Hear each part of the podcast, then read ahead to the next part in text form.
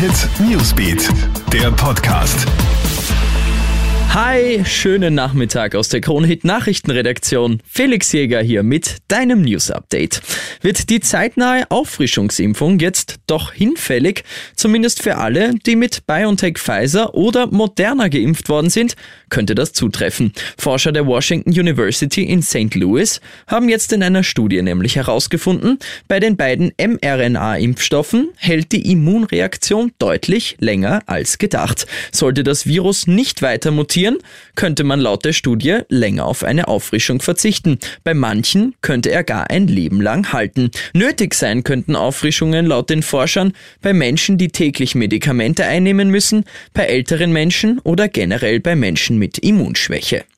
Auch Bundeskanzler Sebastian Kurz hat sich heute schockiert und wütend über den Mädchenmord von Wien gezeigt. Er verspricht, dass die Täter mit der vollen Härte des Gesetzes rechnen müssen. Er sieht sich nach der Tat auch noch einmal bestätigt darin, dass er die Abschiebungen nach Afghanistan nicht stoppen wird.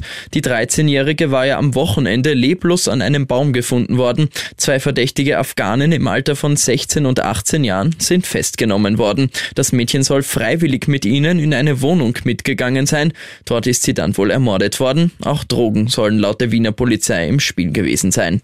Keine Tiere, dafür 3000 Kilo Kokain. Diesen Megafund hat jetzt die Amsterdamer Polizei auf einem Bauernhof gemacht. Auf dem Hof südlich von Amsterdam werden die Drogen im Wert von sage und schreibe 195 Millionen Euro entdeckt.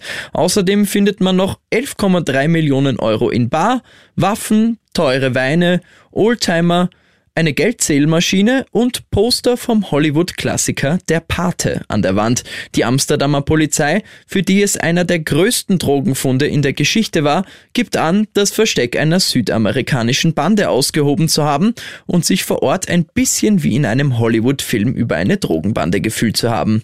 Und bei uns ist es ja heute wieder knackig heiß. Gegen die Hitze in Nordamerika ist das aber noch gar nichts. Dort wurde jetzt in Kanada ein Allzeit-Hitzerekord gebrochen. In der Stadt Lytton im Westen Kanadas sind 47,9 Grad gemessen worden. Bereits am Sonntag hatte man mit 46,6 Grad den ursprünglichen Rekord aus dem Jahr 1937 mit 45 Grad gebrochen. Auch in einigen Teilen der USA werden die 40 Grad aktuell über überschritten und Besserung ist noch nicht in Sicht. Ich wünsche dir noch einen schönen Fußballabend. Krone Hits, Newsbeat, der Podcast.